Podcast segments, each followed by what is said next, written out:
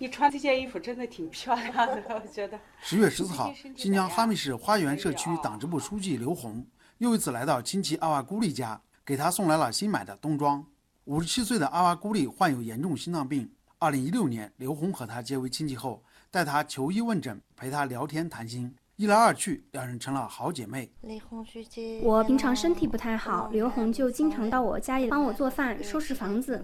有几次我住院，她白天给我送饭，还整晚整晚在病房照顾我。去年十二月，新疆又推出民族团结结亲周活动，干部职工入住结对认亲户家里，吃农家饭、睡农家炕、干农家活，与群众打成一片，感情在交流、交往、交融中更亲更浓。这两天。喀什地区英吉沙县乌斯唐博伊村的棉花丰收了。自区党委办公厅干部饶雪松和同事来到亲戚阿纳尔古丽家，帮助他采摘了五亩棉花。